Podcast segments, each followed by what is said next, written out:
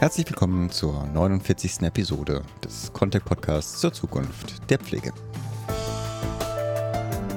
Am Mikrofon dafür wieder für Sie und für euch Philipp Schunke.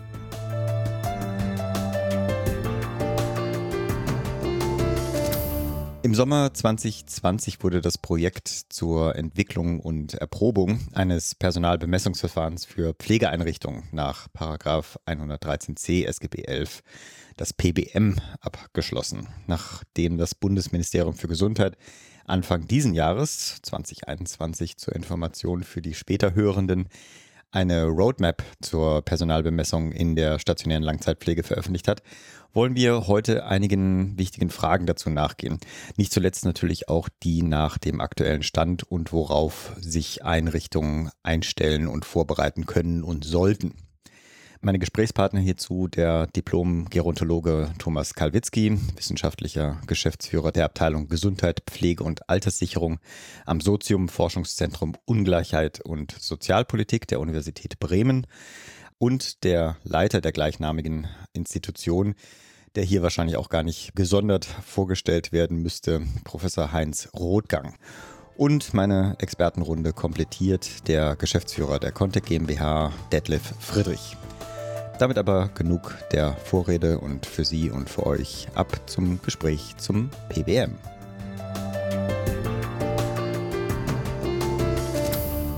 Starten wir erstmal mit einer Begrüßung. Herr Kalwitzki, Herr Professor Rothgang, Herr Friedrich, herzlich willkommen. Hallo. hallo. Ja, hallo an alle. Hallo. Herr Rothgang, Herr Kalwitzki, die erste Frage an Sie beide. Herr Rothgang, Sie können gerne den Aufschlag machen.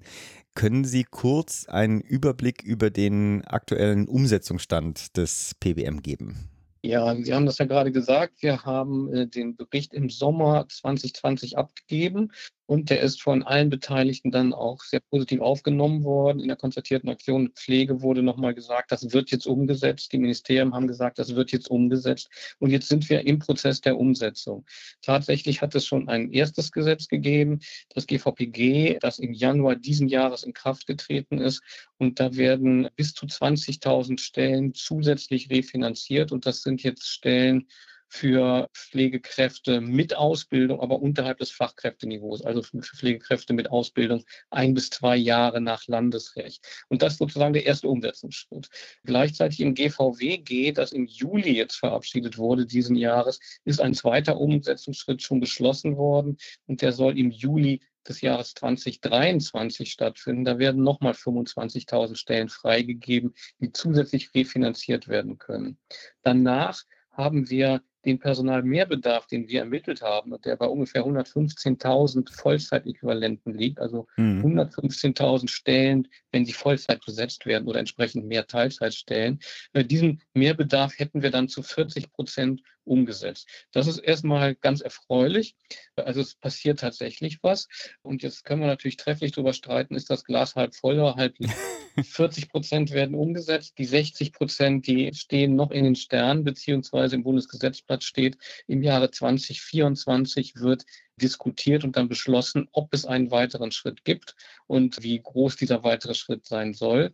Und Datengrundlage dazu ist unter anderem dann ein Modellprojekt, das jetzt tatsächlich vor zwei Tagen ausgeschrieben wurde mhm. und bei dem in einigen Einrichtungen, mindestens zehn, vielleicht auch mehr Einrichtungen, mit diesem neuen Personalschlüssel schon gearbeitet wird. Und die Erkenntnisse, die man daraus gewinnt, die sollen dann helfen zu entscheiden, ob wir 2025 noch einen weiteren Schritt brauchen, was ich eigentlich für keine Frage halte. Mhm. Aber groß dieser Schritt dann sein soll. Das ist so in Kürze der aktuelle Umsetzungsstand. Mhm. Herr Kalwitzki natürlich gerne ergänzen. Ich ergänze aber auch die Frage, was das denn jetzt konkret für die Einrichtung bedeutet, ob es denn schon Auswirkungen jetzt zeigt. Ja, ich denke, das hat jetzt schon ganz praktische Auswirkungen für eine Anzahl von Einrichtungen, die sich jetzt schon auf den Weg gemacht hat, die 20.000 zusätzlichen Hilfskraftstellen, die es gibt, eben anteilig äh, zu besetzen. Mhm. Die sind ja sozusagen refinanzierbar. Und ich weiß auch von einigen Einrichtungen, dass die schon voll ausgeschöpft sind mittlerweile. Gleichzeitig machen sich viele Einrichtungen natürlich jetzt Gedanken darum, was denn 2023 auf sie zukommen wird, mhm. wie die gesetzlichen Regelungen, also die Personalanhaltswerte, die jetzt im SGB 11 stehen, was die bedeuten werden für die praktische Umsetzung als Obergrenze, bundeseinheitliche Obergrenze für Personalmengen. Wie verhält sich das mit den wahrscheinlich dann landesspezifischen Personaluntergrenzen und dem Korridor, der daraus entstehen wird? Da ist, denke ich, viel Diskussions- und Aufklärungsbedarf im Moment. Und das Dritte wird halt sein, dass jetzt auch in näherer Zukunft eben eine kleine Anzahl von Einrichtungen sich schon intensiv damit beschäftigen wird, wie man denn in diesem Modellprojekt jetzt zu guten äh, Umsetzungen mit möglichst passenden Personalmengen kommen wird. Herr Kalwitzki, dann bleibe ich gleich mal bei Ihnen. Gibt es denn oder haben Sie denn Tipps, wie sich denn Einrichtungen konkret vorbereiten können? Ja, also die Frage kommt natürlich auch immer mal wieder auf uns zu. Und wir haben immer gesagt, so, das, das große Problem ist, jetzt schon was zu machen, bevor mehr Personal da ist. Also es ist schwierig, jetzt Organisationsstrukturen umzustellen, und das mit einer geringeren Personalmenge zu machen, als mit der diese Strukturen nachher bespielt werden sollen. Das ist ein elementares Problem. Das, was wir immer den Einrichtungen sagen, so das Erste, was ihr machen könnt, guckt doch mal auf mhm. eure heutige Leistungsrealität und vielleicht fangt mal an der Stelle an, nachzugucken, wer, also welches Qualifikationsniveau, wie es bei uns heißt, erbringt denn eigentlich welche Leistungen bei euch und ist das so sinnvoll oder kann man da vielleicht schon mal innerhalb des bestehenden Personals mit klaren Arbeitsstrukturen und klaren Zuweisungen für mehr Ordnung und eine äh, qualifikationsgerechtere Leistungserbringung sorgen. Das wäre so ein erster Schritt. Hm. Das knüpft ja an unsere zentralen Ergebnisse an. Wir haben ja nicht nur festgestellt, wir brauchen mehr Personal, sondern wir brauchen dieses Mehrpersonal vor allem bei dem, was wir als QN3 bezeichnen. Das heißt, dieses Qualifikationsniveau mit Ausbildung, aber nur ein bis zwei Jahre nach Landesrecht. Hm. Und in unseren Erhebungen haben wir festgestellt, dass im Moment die Pflegefachkräfte etwa die Hälfte ihrer Zeit mit Aufgaben verbringen, für die man dieses Niveau gar nicht bräuchte was auch geringer qualifizierte Pflegekräfte erledigen können. Auf der anderen Seite haben wir aber im Durchschnitt in unseren Erhebungen ein Viertel der Zeit, die die Hilfskräfte verbringen, haben sie mit Tätigkeiten verbracht, für die man eigentlich eine Fachkraftausbildung mhm gebraucht hätte. Das heißt, wenn diese beiden Zeitmengen miteinander jetzt verrechnet werden, also wenn wir die Aufgaben da tatsächlich qualifikationsgerecht zuordnen, dann können auch Einrichtungen jetzt schon anfangen, mit der Bestandserhebung dann auch damit zu überlegen, wie man das umsetzen kann, dass man Richtung kompetenzorientierte Pflege kommt, ohne mehr Personal. Ohne mehr Personal ist ja auch nicht ganz richtig. Die ersten Stellen sind ja schon im, im Verfahren, können schon beantragt werden. Die nächsten kommen in anderthalb Jahren dazu. Hm. Herr Friedrich, gerne auch von Ihnen natürlich eine Ergänzung. Die PBM wirbelt ja schon jetzt einiges durcheinander. Wie erleben Sie die Reaktionen in der Branche auf die Umstellung? Sehr differenziert. Auf der einen Seite einige, die sich auch auf den Weg gemacht haben, die auch, ich sag mal, gerade das Thema qualifikationsgerechtere Arbeit, was müssen wir machen, in die Analysen schon einsteigen und auch ein hohes Interesse daran haben, Modelleinrichtung zu werden, dort mitzumachen. Andere sind eher skeptisch und bleiben auf diesem Niveau von Diskussion, wo sollen denn die Pflegekräfte eigentlich herkommen? Mhm. Natürlich ist das eine Herausforderung, natürlich muss auch mehr qualifiziert und ausgebildet werden in der Zukunft.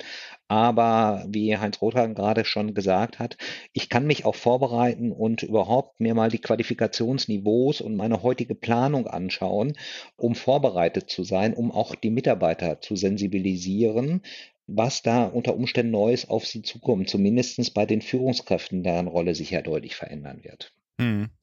Zu den Leitungs- und Führungskräften kommen wir auch gleich nochmal. Ich habe eine Frage kurz vorweg und Herr Professor Rothgang, ich sage einfach, machen Sie dann auch den ersten Aufschlag gerne.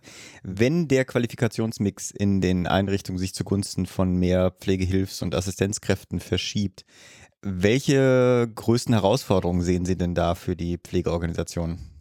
Ja, das bedeutet im Prinzip, dass man die Pflege komplett neu aufstellen muss.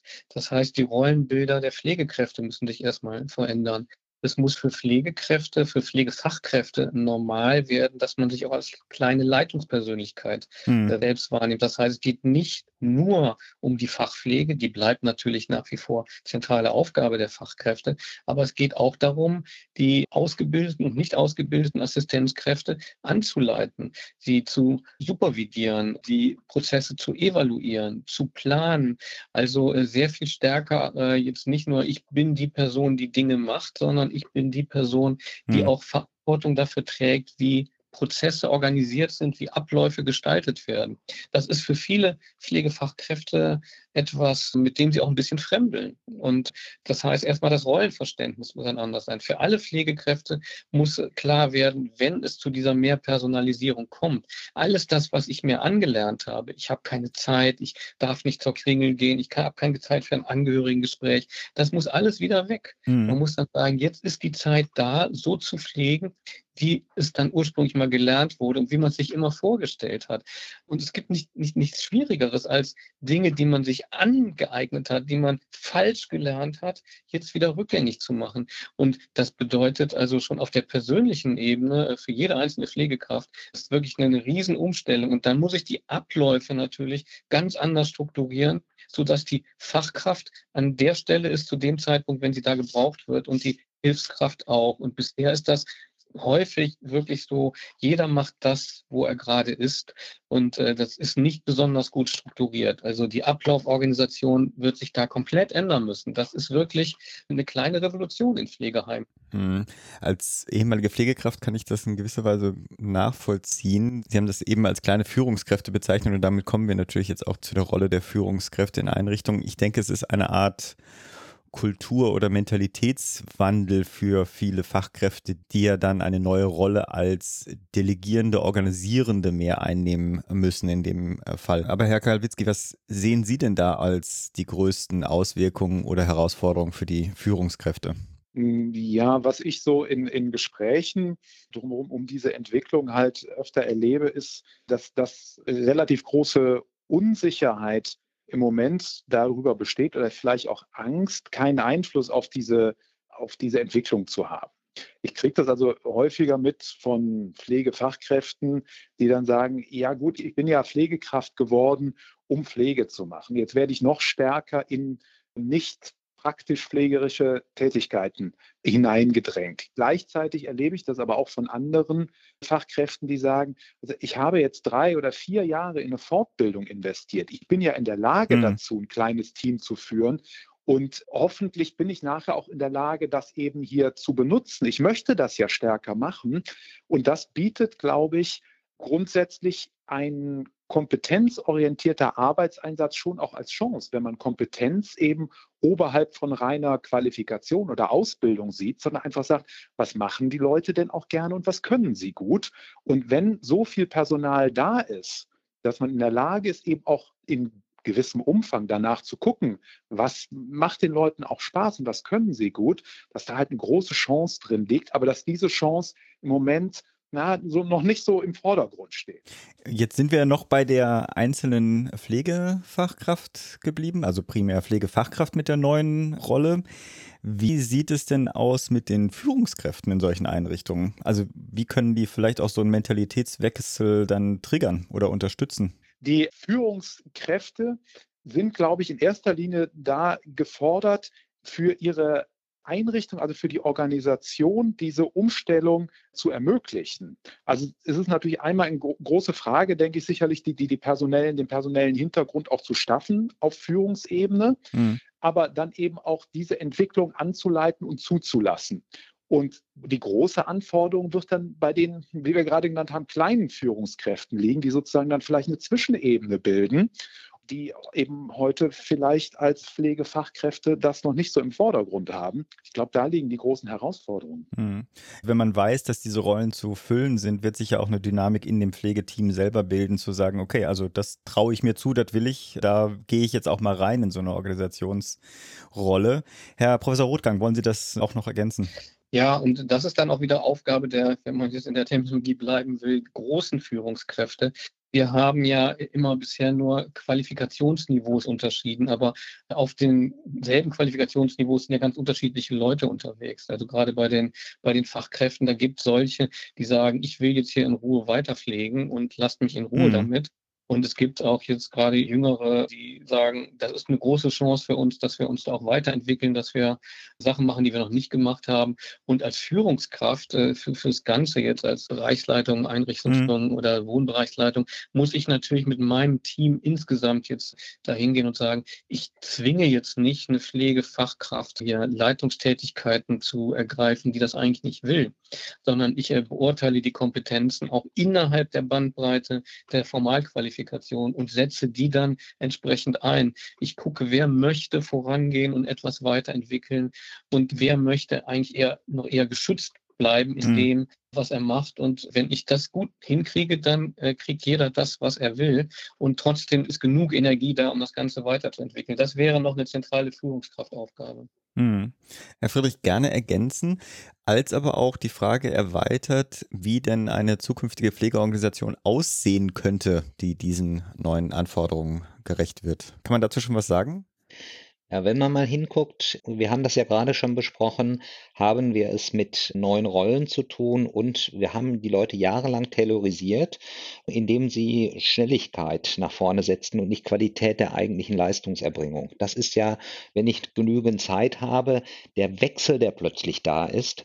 Und wir müssen aufpassen, dass genau dieser Wechsel, dass ich plötzlich genügend Zeit habe, nicht einfach nur. Manpower und Womanpower zur Verfügung steht, sondern dass das ja in die richtigen Tätigkeiten reinkommt. Und das ist im Prinzip, ich sage mal, ein Change-Prozess, der ein laufendes Empowerment braucht auch und Begleitung. Also insofern müssen wir Rollen ausbilden in der Pflege, die wir sowieso brauchen für das Thema internationale Pflegekräfte, BGM und alle anderen Fragestellungen, die mehr die innere Organisationsentwicklung begleiten und das aber im täglichen Prozess auch das Lernen von, ich sag mal, weiteren und Wiedererlernen von Tätigkeiten, die ich vielleicht gar nicht so mehr parat habe, weil ich über Jahre lang in der Pflege drin gewesen bin, muss ich ja plötzlich einen neuen Lernprozess starten. Und ich glaube, dass da auf der einen Seite, ob es kleine oder große Führungskräfte sind, die diesen Blickwinkel aufnehmen müssen und dann in der täglichen Struktur umsetzen.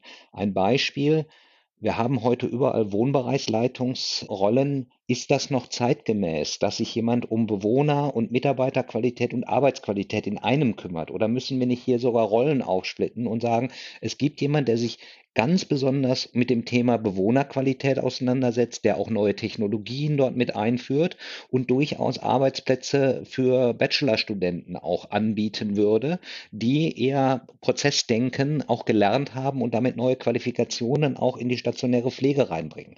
Das heißt, ich glaube, dass der Arbeitsplatz insgesamt durch diese Rollendifferenzierung attraktiver wird, weil ich eine andere Rolle in den Einrichtungen übernehme, aber das braucht eine Kontinuität in der Begleitung. Hm. Auch wenn ich schon fast meine, dass meine nächste Frage sich aus dem Subtext der vorigen Kommentare schon beantwortet hat, vielleicht machen wir es nochmal konkret. Herr Professor Rothgang, kann das neue PBM dazu beitragen, die Pflege in der stationären Altenhilfe personenzentrierter und damit ja qualitativ besser zu gestalten? Ja, das ist natürlich Ziel des Ganzen. Ne? Also wir haben eine Doppelzielsetzung. Zum einen, die Pflege soll besser werden, qualitativ besser für die Pflegebedürftigen, einfach weil mehr Zeit zur Verfügung steht, auf ihre Bedürfnisse einzugehen. Und wenn man Pflegebedürftige fragt, was macht gute Pflege aus, dann werden sie selten jemand finden, der sagt, also jetzt wurde strikt nach dem Pflegehandbuch gepflegt oder irgendwelche Leitlinien wurden berücksichtigt, sondern gute Pflege ist, wenn ich brauche was und jemand ist für mich da.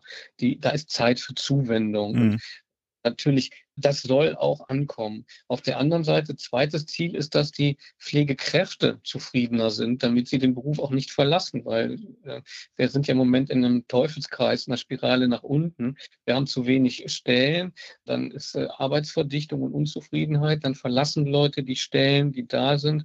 Wir kriegen die schlecht wieder besetzt. Am Ende ist vielleicht sogar noch weniger Personal da und das Ganze spiralisiert sich so langsam nach unten. Und das muss äh, grundsätzlich aufgebrochen werden indem man sagt, es sind mehr Stellen da, ich kriege die auch besetzt, dadurch entsteht mehr Zeit, die Pflegekräfte erleben Pflege wieder anders. Die positiven Aspekte, die bei Pflege ja wirklich sehr, sehr groß sind, das erzählt Ihnen ja jede Pflegekraft, was man auch zurückkriegt dann. Ne? Mhm. Wie gewinnend das, gewinnbringend das ist, die, diese Tätigkeit, wie beglückend sie ist, wenn man genügend Zeit hat. Und das soll ermöglicht werden. Also die, die Pflege Qualität für die Bewohnenden soll besser werden und die Arbeitsqualität für die Pflegenden soll besser werden. Und das steigert sich dann gegenseitig auch nochmal weiter nach oben. Das ist das Ziel des Ganzen. Hm. Ich habe eine Frage noch zum Zeithorizont, Herr Kalwitzki, vielleicht können Sie mir die beantworten. Also Stichwort ja auch Taylorisierung, Herr Friedrich, Sie hatten das kurz angesprochen. Pflegekräfte haben sich ja dem System über Jahre und Jahrzehnte angepasst, sprich auch in ihrem Arbeitsprozess, in ihrer Mentalität darauf eingestellt oder sind auch dem Beruf schon entflohen. Das heißt, die Umstellung wird ja nicht sofort passieren. Also erstmal muss man natürlich dann erstmal wahrnehmen, dass es eine veränderte Personalsituation, Personaldecke gibt auf der einen Seite und dann aber auch aus der Erfahrung des mehr Zeithabens, des sich besser auf, das, auf den Patienten einstellen äh, können, dann ja auch ein Wandel des Arbeitserlebens resultieren. Lange Rede, die Frage Zeithorizont, den Sie erwarten für den Wandel der tatsächlichen Pflegearbeit. Ja, das ist ja erstmal ganz interessant, dass Sie das auch als zwei Schritte hier schon darstellen. Das eine ist das dass mehr Personal dann auch wirklich da ist. Das Zweite ist, dass davon ausgehend oder parallel dazu sich dann auch das Erleben und das Selbstverständnis für die eigene beruflichen Rahmenbedingungen dann ändert. Das heißt ja, das passiert nicht gleichzeitig von alleine und eins zu eins. Das ist ja der, der entscheidende Punkt an dieser Stelle. Und da reden wir im Grunde genommen ja über eine Art Kulturwandel, der ganz viel mit dem eigenen positiven Erleben der Veränderung zu tun hat. Wir haben jetzt aktuell, wie gesagt, über diese Modellprojekte uns erste Gedanken gemacht, die auf einen Interventionszeitraum von irgendetwas um die anderthalb Jahre bis zu zwei Jahre so geplant sind und haben mhm. immer gesagt, oh, das ist aber sportlich, das ist relativ kurz gedacht. Bis dahin kann man vielleicht Organisation verändern, Organisation umstellen das wird aber noch nicht das Erleben und die Identität sozusagen da so weit beeinflusst haben, dass das auch alles fest verankert ist. Das heißt, wir reden hier schon über einen Prozess auf Jahre und Jahre hinaus. Mhm. Aber wir müssen uns halt auch da im, im, Kopf behalten, wie groß dieses Rad ist, was wir hier drehen, wie viel wir hier verändern wollen. Und wenn das in langsamen Schritten über Jahre aufwärts geht und sich das Erleben sozusagen langsam an die Möglichkeiten annähert, wäre ja schon viel gewonnen, wenn das ein dauerhafter Prozess wäre. Unsere Redaktion hat mir einen schönen Hinweis gegeben, auch mit dem Verweis darauf, dass ja ein großer Teil unserer Hörerinnen auch in Führungspositionen teilweise in stationären Einrichtungen tätig ist. Und zwar haben Sie einen Appell an unsere Hörerinnen und speziell vielleicht auch an genau diese Hörerinnen. Herr Rotgang, wollen Sie da den Anfang machen? Ja, ich würde gerne noch einen kurzen Moment bei, der, bei dem Zeithorizont bleiben. Gerne. Ne? Das ist, glaube ich, ein ganz wichtiger Punkt. Im Koalitionsvertrag steht ja jetzt auch drin, das soll beschleunigt werden, die Einführung. Und da, da spürt man den guten Willen, dass das alles immer zu langsam geht und man soll es beschleunigen. Aber beschleunigen ist, glaube ich, in diesem Fall gar nicht das Kernthema. Mhm. Und das, um was es gehen soll, sondern was wir brauchen, ist tatsächlich einen langen Atem. Und was ich mir wünschen würde von der Politik, insofern auch schon ein Teilappell, ist nicht, dass man jetzt sagt, bitte macht das noch schneller aus den Modellprojekten von äh, knapp zwei Jahren, macht das in einem Jahr. Das geht nicht, ne? mhm. sondern dass man eine langfristige Planung wirklich festlegt, dass die Schrift an der Wand steht und sagt, da wollen wir hin, das ist der Fluchtpunkt. Also nicht mehr, wie wir das jetzt äh, immer machen, fahren auf Sicht. Wir machen jetzt mal was, zwei Jahre Jahre und dann gucken wir mal weiter, sondern dass man sagt, das ist die Vision und dahin entwickelt sich das alles kontinuierlich, so schnell wie möglich, aber auch so langsam wie nötig, um die, die Betroffenen mitzunehmen. Aber der, der Weg ist klar. Das wäre für mich wichtigere. Aber wenn ich jetzt auf Ihre Frage zurückkomme, Appell jetzt an die Einrichtung, genau in derselben Richtung, fangen Sie an warten Sie nicht, weil wir haben jetzt viel Zeit verloren, seit wir den Bericht tatsächlich abgegeben haben. Und der nächste Schritt, die nächste Personalmehrung ist jetzt schon in, ja, in anderthalb Jahren vorgesehen. Mhm. Warten Sie nicht darauf, sondern fangen Sie an, analysieren Sie Ihre Prozesse, überlegen Sie, wie Sie Prozesse anders gestalten können. Nehmen Sie die Chance, die das GVPG bietet jetzt schon wahr. Ich weiß, das ist lästig mit dem bürokratischen Aufwand. Das ist alles nicht schön, aber versuchen wir schon mal die zwei Stellen äh, zu, zu kriegen.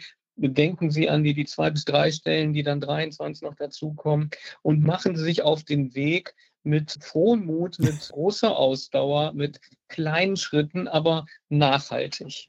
Das könnte ein schönes Schlusswort auch für diese gesamte Episode sein, aber ich habe ja versprochen, dass Sie alle ein Schlusswort bzw. einen Appell an unsere HörerInnen richten dürfen.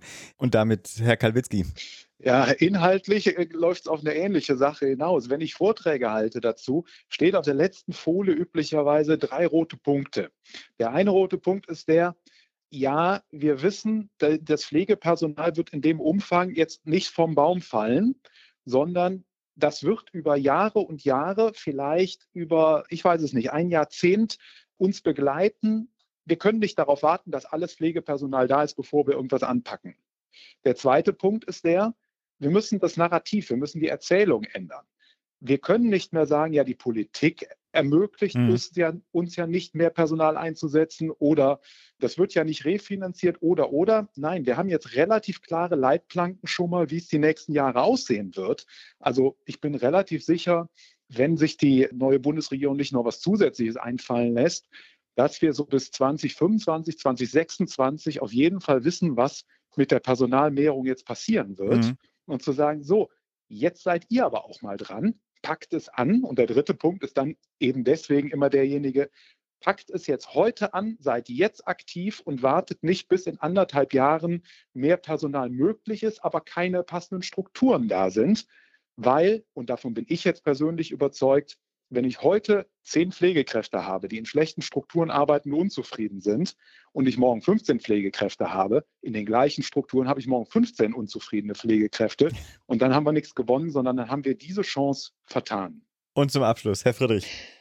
Ja, ich würde den Appell richten, seien Sie neugierig, diskutieren Sie mit Kolleginnen und Kollegen die Möglichkeiten, die dahinter stehen Machen Sie das mit einer gewissen Gelassenheit, weil, wie Heinz Rothgang gesagt hat, wir brauchen auch den kontinuierlichen Atem. Das ist ein Marathon, der da insgesamt hintersteht. Aber er führt zu einem lohnenswerten Ziel, weil damit kommt die Pflege genau dahin, dass mehr Zeit wieder da ist, sie besser und anders arbeiten können, stärkenorientiert. Aber erwarten Sie nicht, dass das alles sofort vom Himmel fällt, sondern das ist ein bisschen Kernearbeit. Herr Kalwitzki, Herr Professor Rothgang, Herr Friedrich. Herzlichen Dank für Ihre Zeit und für die, ich denke, für die Branche wichtigen Inputs und Appelle. Ich wollte mich verabschieden mit dem Wunsch auf einen hoffentlich ruhigen Dezember und erholsame Feiertage. Passt nicht ganz zu dem Appell, dass man es jetzt anpacken soll, aber vielleicht löst man das, indem man dieses Jetzt anpacken auf den Januar verschiebt und dann trotzdem hoffentlich ruhige Dezembertage verbringen kann. In diesem Sinne Ihnen und unseren HörerInnen erholsame Feiertage und vor allem bleiben Sie gesund. Tschüss. Vielen Dank. Tschüss, Danke. Herr Schunke. Vielen Dank. Tschüss.